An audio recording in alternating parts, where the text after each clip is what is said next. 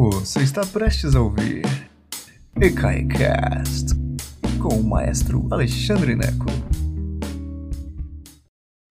Boa tarde, senhoras e senhores. Que prazer imenso tê-los todos aqui nesta tarde fria aqui no Planalto Central. Parece que o sul do Brasil está assim no frio lascado. Aqui nós estamos assim com acho que uns 16 graus agora e todo mundo quase morrendo de frio, né? Mas é isso aí. Muito bom. Ah, hoje nós vamos falar sobre Guerra Peixe, César Guerra Peixe, grande compositor brasileiro, que devia ser muito mais conhecido do que é. Nós vamos falar um pouquinho sobre ele, eu preparei uma lista para você lá no Spotify. Se você está no, no, YouTube, é só olhar aqui na descrição, clicar que você vai direto para a lista. É, e se você está no Facebook, aguenta aí um pouquinho que daqui a pouco sai a lista, tá bom? Antes de começarmos, é, eu sou o Maestro Alexandre Neco e este é um canal gratuito. O canal do ECAI é gratuito. Para que ele continue gratuito, eu preciso da sua ajuda.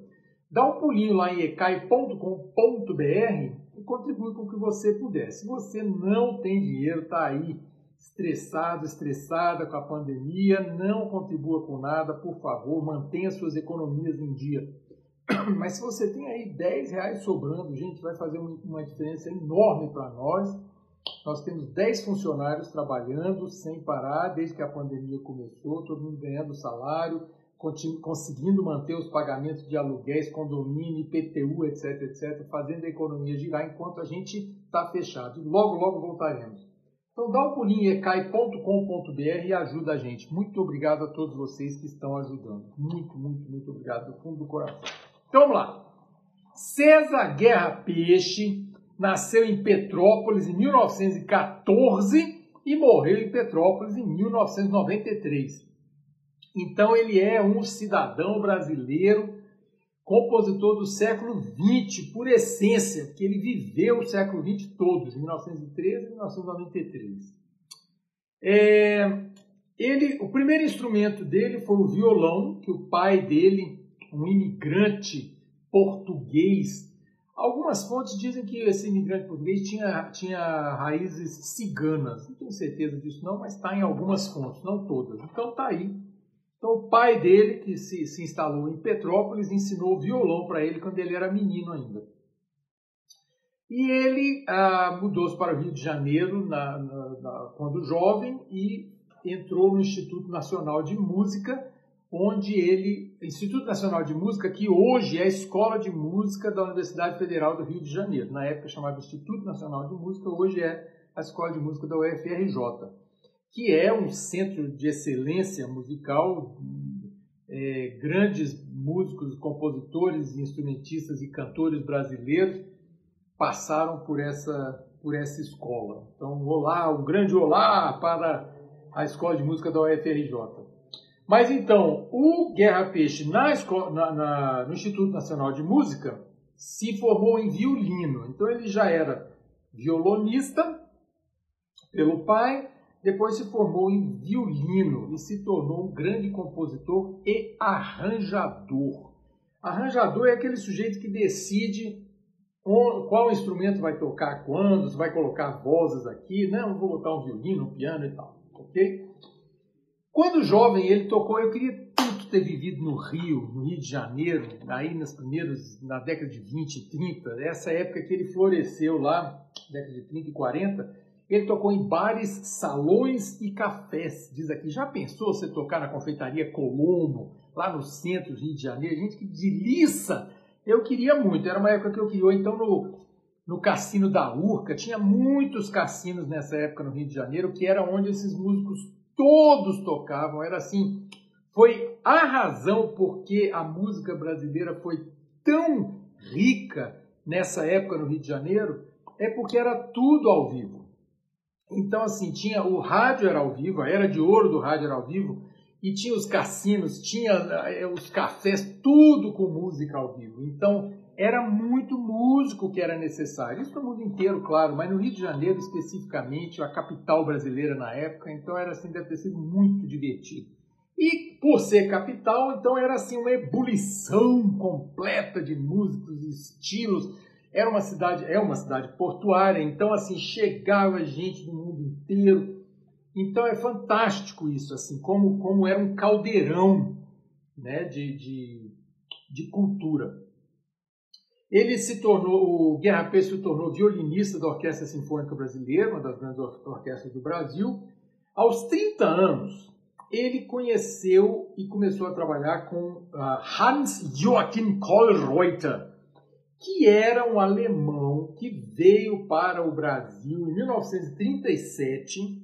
Esse Kohlreuter, é, Kohlreuter Hans Joachim Kohlreuter, foi muito importante na música brasileira e tem essa história do Rio ser capital. Ele veio para o Brasil e se tornou professor na escola de, de música, né, no, no Instituto Nacional de Música, e foi lá que ele formou uma turma, um grupo é, com o, o, o, Guerra Peixe, o César Guerra Peixe, o Cláudio Santoro, o Edino Krieger, que é outro grande compositor brasileiro, e a Eunice Catunda, quatro alunos dele que formaram um grupo chamado Música Viva, que era um grupo que, que explorou a música dodecafônica. Meu Deus, maestro, o que é isso? Música dodecafônica. Depois você vai lá, tem uma palestra na nossa série Almanac Cultural fala do decafonismo ou serialismo, que é um tipo de música moderna do século XX que é, irrita profundamente muita gente e não devia. Não é música linda de morrer, mas ela pode ser muito interessante. É, e nós temos é, na lista que eu preparei para você, tem uma música do Decafônica do, do Guerra Peixe que é para violão, que é muito bonita. Eu achei muito bonita. Vamos ver o que, que você acha, né? Então tá, ele formou esse grupo em 1940, por aí, entre 40, 40, 44 49, ele participou desse grupo. O Kohlreuter foi interessante porque ele, é, esse ele foi, é, olha só, ele, ele era um alemão que namorava uma judia, e aí a família dele mesmo é, caguetou ele para Gestapo e ele, foi, ele teve que fugir da Alemanha para não ser preso. E ele veio para o Brasil, chegou em 37, em 38 começou a dar aula no conservatório, esse é o Kohlreuter, professor do Guerra Peixe. E lá ele se tornou amigo do Vila Lobos, amigo do Mário de Andrade, Mário de Andrade que é, que é o escritor, né, Mário de Andrade, que também era musicólogo e escreveu um livro muito importante chamado Ensaio sobre a Música Brasileira, publicado em 1928. Se você quer saber um pouco mais sobre a música brasileira no primeiro século, na primeira metade do século XX, você dá uma lida em Ensaio sobre a Música Brasileira de 1928, do Mário de Andrade. Está disponível, tem ainda, tem muitas edições ainda. Vai lá, dá para comprar, compra e lê, que é, muito, é um livro fininho, mas muito interessante, uma referência para muita gente. Por que, que eu estou mencionando tudo isso? Porque mesmo o Karl Reuter, professor do Guerra Peixe, alemão, que chegou aqui do nada e tal, essa coisa toda, era muito interessado na música brasileira e eles buscaram, tentaram buscar uma linguagem dodecafônica brasileira. Mas deu muito certo, não quis brigar com o professor, o grupo acabou, se dissolveu. Mas resumindo, então é importante mencionar isso. Né? Em 1949, então ele tinha 35 anos, ele visitou o Recife. Aê, Pernambuco! Ele visitou o Recife e ficou encantado com o folclore nordestino maravilhoso que é realmente maravilhoso. E ele nunca mais, o Nordeste nunca mais saiu dele, embora ele fosse de Petrópolis, o Nordeste nunca mais saiu dele. Então, muito da música dele tem a ver com a música nordestina e esse nacionalismo, que depois da fase dodecafônica dele, ele teve uma fase nacionalista atrasada, como Vila Lobos. Né? Vila Lobos é um nacionalista atrasado. O nacionalismo é lá do século XIX e a gente aqui no Brasil tem esse nacionalismo tardio do século XX, que deságua, no caso do César Guerra Peixe no movimento armorial também. Eu já fiz uma palestra recentemente sobre o movimento armorial que é muito interessante, fundado por Ariano Suassuna, e Guerra Peixe participou desse movimento armorial como é, mais da parte erudita. Né? O, o Suassuna, o Ariano Suassuna, escritor, queria que a música fosse mais de raiz, mais é, usando instrumentos é, nordestinos e tal. E o Guerra Peixe seguia a, a linha do maestro Cussi de Almeida que era mais erudita. Então é muito interessante essa parte. Tem na lista que eu preparei lá para você também tem algumas coisas do, uh, do, dessa época do movimento armorial. Então, isso era o que eu tinha sobre o Guerra Peixe e eu quero passar agora para uma análise rápida da lista que eu preparei para você. Porque, como acontece com os compositores brasileiros que eu trago aqui para o canal do ECAI, muitas vezes a gente tem essa guerra, é uma missão que a gente tem aqui de tornar os compositores brasileiros mais conhecidos. E eu posso falar horas aqui sobre Guerra Peixe, mas é muito mais importante que você ouça a música de Guerra Peixe, porque é, há uma grande chance que você, meu amigo brasileiro, minha amiga brasileira, não conheça nada da música de Guerra Peixe. É muito possível. E essa é a grande luta. Então, Antes de você ouvir a lista, eu acho que é importante você saber que a música do Guerra Peixe não é necessariamente linda. Tem coisa que eu acho absolutamente linda e tem coisa que eu sei que eu acho bonita porque a minha área é a música. Então eu meu ouvido já está um pouco mais amaciado para as coisas, especialmente as coisas modernas. Mas, querido amigo, querida amiga, meu convite hoje é mesmo para você abrir o seu coração abrir assim um vinho tinto, ou se você não bebe, um, uma cajuína, né? E sentar e ouvir esse negócio, né? Você pode comer um biscoitinho, hoje estou com fome, uma uvazinha, né? Ou, sei lá, umas castanhas, uma azeitona, um salaminho com provolone, alguma coisa que você gostar, né? Um, Ai, gente, que delícia, eu estou salivando, uma empadinha de queijo. Mas resumindo, você senta aí na sua sala, confortável, e ouve essa lista que eu preparei para você. É uma hora de música, com ouvidos generosos. Porque a música do Guerra Peixe é o seguinte: quanto mais você ouvir, mais você vai gostar. Ela cai nessa, nessa categoria de música. Sabe aquela coisa de, de, você às vezes compra um disco de um artista que você gosta, na época que a gente comprava disco, né? Hoje não compra mais. Mas às vezes você comprava um disco de um artista que você gosta e fala assim, esse disco eu não gostei muito. Gostei mais do último. Aí você vai ouvindo, vai ouvindo, vai ouvindo, e depois você fala assim, esse é o melhor disco, mas a, a primeira vez que você ouve, você não acha maravilhoso? Já passou, já teve essa sensação? Comigo, Guerra Peixe é assim. É uma música que a primeira audição você fica assim, hum, sei não na segunda vez que você ouve, você fala, gente, olha que bonito isso aqui, olha que coisa interessante. Então, eu, o meu convite é esse, tá bom? Então vamos lá. O que, que eu preparei para você? Primeiro, eu abro a lista lá do Spotify, que o link está aqui embaixo na, na, descrição. Eu abro a, a lista do Spotify com uma peça que se chama Concertino para Violino e Orquestra. É uma gravação que eu gosto muito, porque é uma gravação. É, a, a, essa peça foi escrita em 1972 e ela tem bem essa característica desse período armorial dele. Negócio bem nordestino, você ouve uma coisa bem nordestina. É uma gravação da Orquestra Experimental uh, de Ouro Preto com o Ricardo Amado, grande amigo meu, violinista da Orquestra uh, Sinfônica uh, Brasileira, aliás, da Orquestra Sinfônica Petrobras e da Orquestra Sinfônica do Teatro Municipal do Rio de Janeiro. Tem uma entrevista minha com o Ricardo Amado aqui no canal do ECAI, nas, nas, nas entrevistas que eu fiz. O cara, gente boa demais, estudou comigo rapidamente na UNB, porque eu fui embora e ele continuou lá um tempinho. Mas, então, Ricardo Amado, solista, é uma gravação linda de morrer. E você vai ouvir, são três movimentos. O primeiro começa bem rapsódico, uma coisa assim, um solo bem bonito de violino, e de repente tem um baião. Você vai ouvir. Você vai ouvir o baião lá. Eu quero que você ouça isso. Porque esse é o nacionalismo. É quando o Guerra Peixe, o compositor erudito de maneira geral, tenta trazer para o universo erudito músicas folclóricas locais. Então isso acontece, o, polo, o, polonês lá, o Chopin fez as, as poloneses, é, faz polcas, é, quem mais, gente? Ajuda aí, quem mais? Tem o Dvorak, né, que fez a, a músicas eh, nacionalistas, uh, tchecas e tal, essa coisa toda, o Moldau, né? Então é muito importante isso. Então, primeiro você tem o primeiro movimento é rapsódico e aí tem um baião no meio.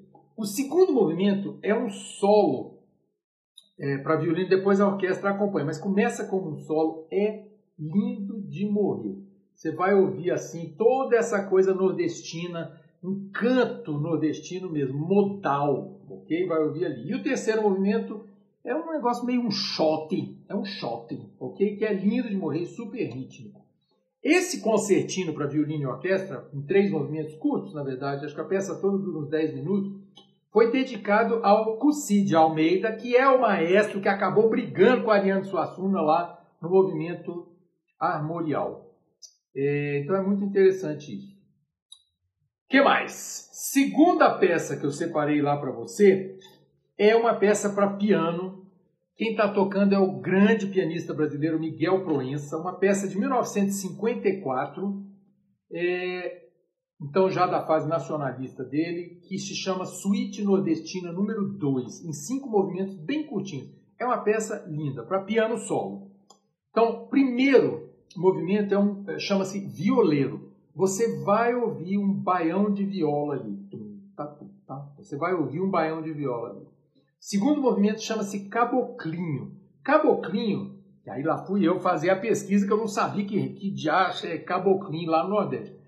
Então, é um pessoal no carnaval que vem fantasiado de caboclinho, que são as fantasias meio indígenas, e aí eles fazem cenas de, de caça e de combate com pífanos, ok? Então esse é o caboclinho. Então você vai ouvir. Agora isso é transferido para o piano, para um solo de piano, segundo movimento. Terceiro movimento chama-se pedinte, é o meu movimento favorito. E aí lá fui eu fazer pesquisa aqui, pedinte é isso, meu Deus do céu. O canto de pedinte é o canto, ah, me dê um dinheiro, me dê um dinheiro aí, seu moço. É um canto típico das feiras nordestinas, chama canto de pedinte.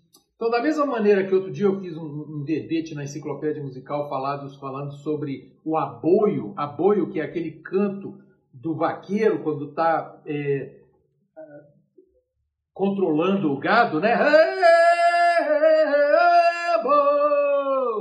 Então, da mesma maneira que tem o aboio, tem o canto do pedinte, que é esse terceiro movimento. É lindo de morrer.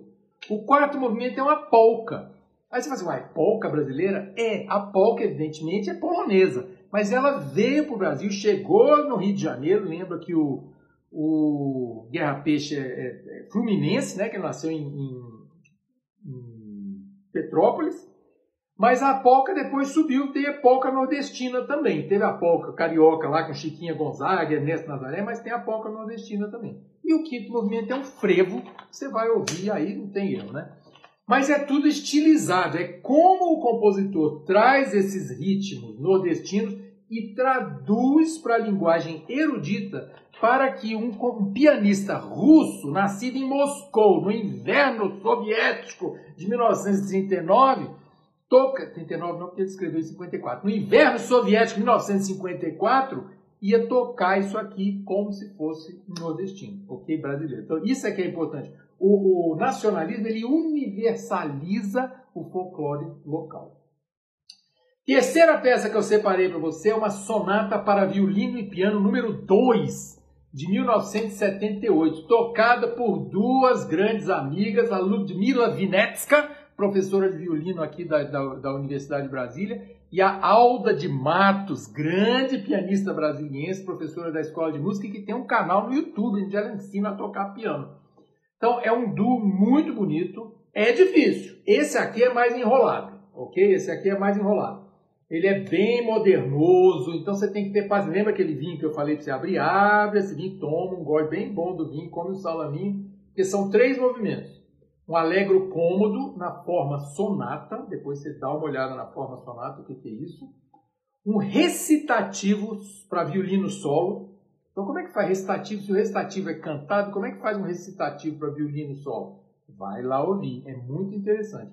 E um scherzoso, terceiro movimento, scherzoso. Scherzo em italiano significa brincadeira. Então é um brincadeiroso, também na forma sonata. Muito interessante. Essa é uma peça mais difícil de ouvir, mas eu preciso que você ouça. Não é longa, são 12, 13 minutos total, os três movimentos no total.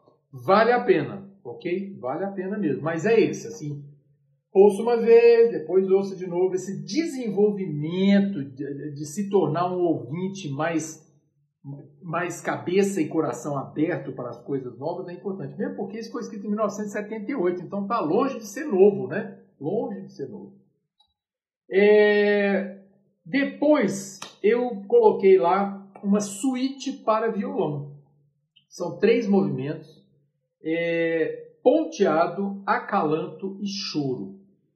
Essa peça foi escrita em 1946, embora ele seja violonista desde menino, ele escreveu essa peça aqui em 1946 é, e ela é serialista. A música serialista ou do decafônica é muito é, difícil de você curtir, porque ela é meio louca de tudo, ok? Mas você vai abrir seu coração e talvez você goste muito disso aqui. Eu gostei, me surpreendi, achei muito bonita. Comparada com as outras músicas serialistas que eu conheço, do Schoenberg, por exemplo, ela é muito mais bonita. Achei muito bonito mesmo, assim, uma maneira de, de abordar o dodecafonismo, que é tão hermético. Hoje está difícil, né? Mas ele abordou de uma maneira, eu acho, muito acessível. É uma peça que eu achei bonita.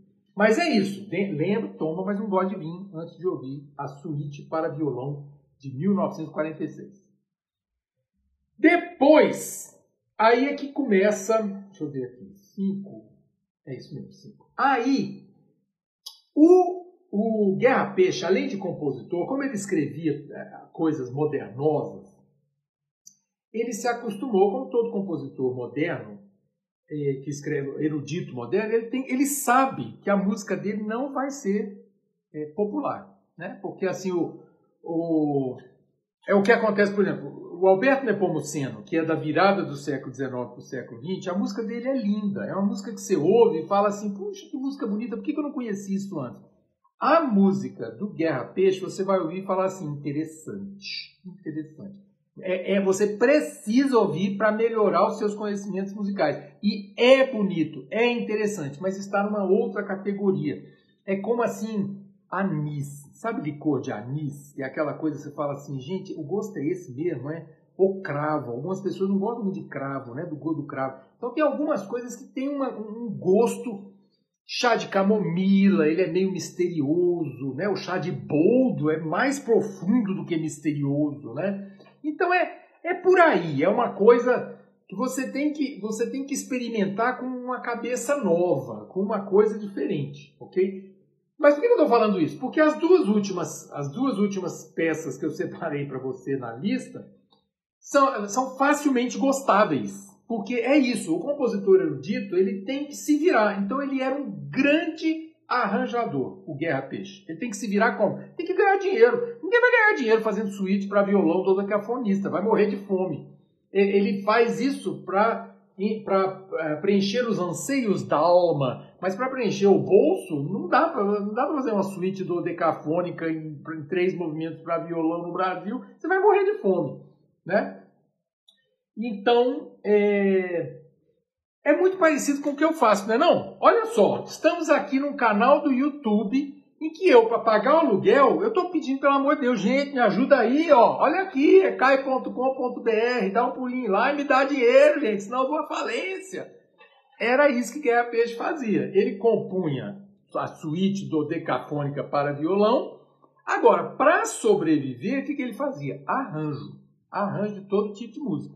Então, em 1978, ele, além de escrever aquela suíte para violino e piano cabeluda que eu já que eu indiquei, ele escreveu trilha sonora de filme e trilha sonora de muitos filmes. O filme em questão chama-se A Batalha dos Guararapes. Você assistiu? Pois é, não foi muita gente que assistiu de 78. É um filme com o Zé Wilker, René de Vielmont e Jardel Filho no papel de Maurício de Nassau. Tem que procurar esse filme, né? E aí tem o que eu deixei ali.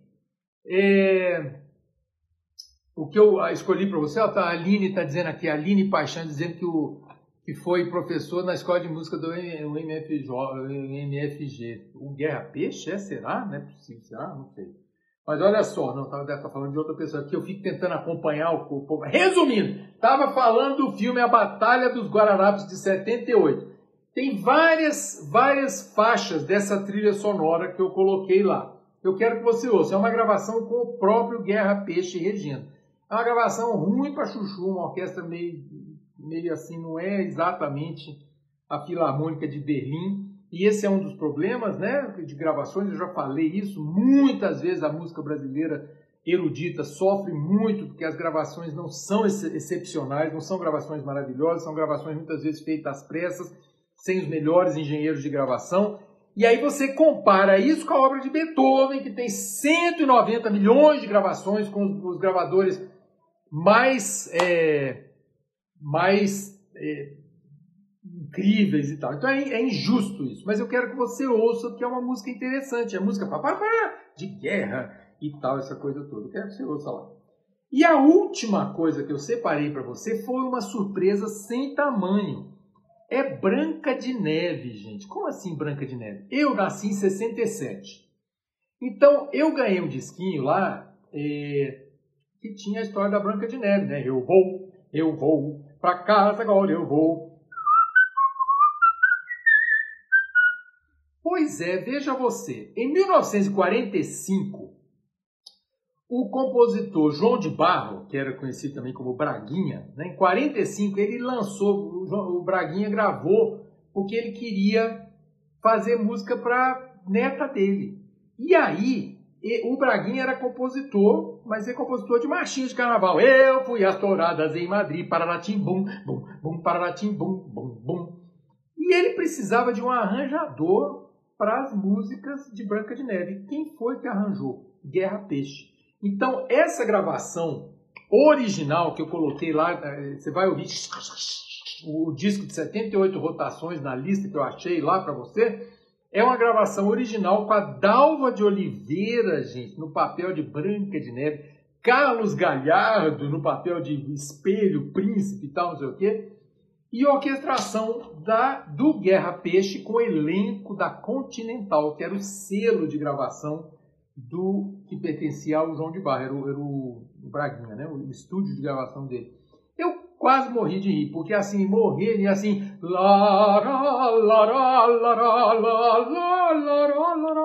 Hoje em dia, você pega os fonogramas originais e canta em cima, como foi, por exemplo, Perla, no, naquela gravação de Fernando. Não vou te amar, Fernando simplesmente pega o fonograma original lá do ABBA e a Perla gravou em cima, lá em 1970 e bolinha. Fernando!